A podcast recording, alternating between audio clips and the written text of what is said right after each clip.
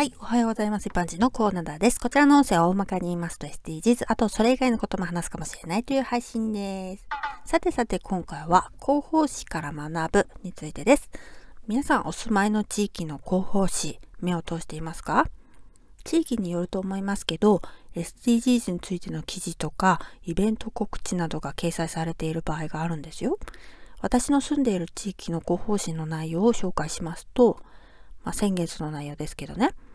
コンビニにペットボトル回収機が設置されているとか、様々な清掃イベントのお知らせなどが載っていました。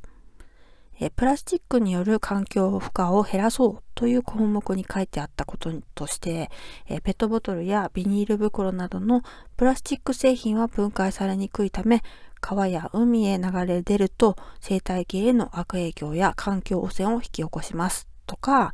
海洋プラスチックごみを自分たちの身近な問題であると認識し、問題解決へ進めるようにというようなことが書いてありましたよ。今から私たちができることという項目に書いてあったこととしては、必要のないプラスチック製品が不用意に排出されないよう流通量を社会全体で減らすなどと書いてありまして4つ紹介されていました。1つ目、ゴミ収集ステーションや集積容器からゴミが散乱しないように気をつける。二つ目、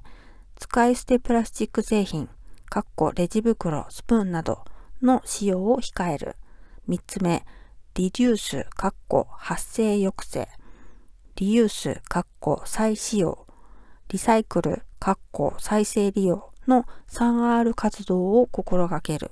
四つ目、プラスチック製品は紫外線などで劣化しやすくなるため、外に置きっぱなしにしない。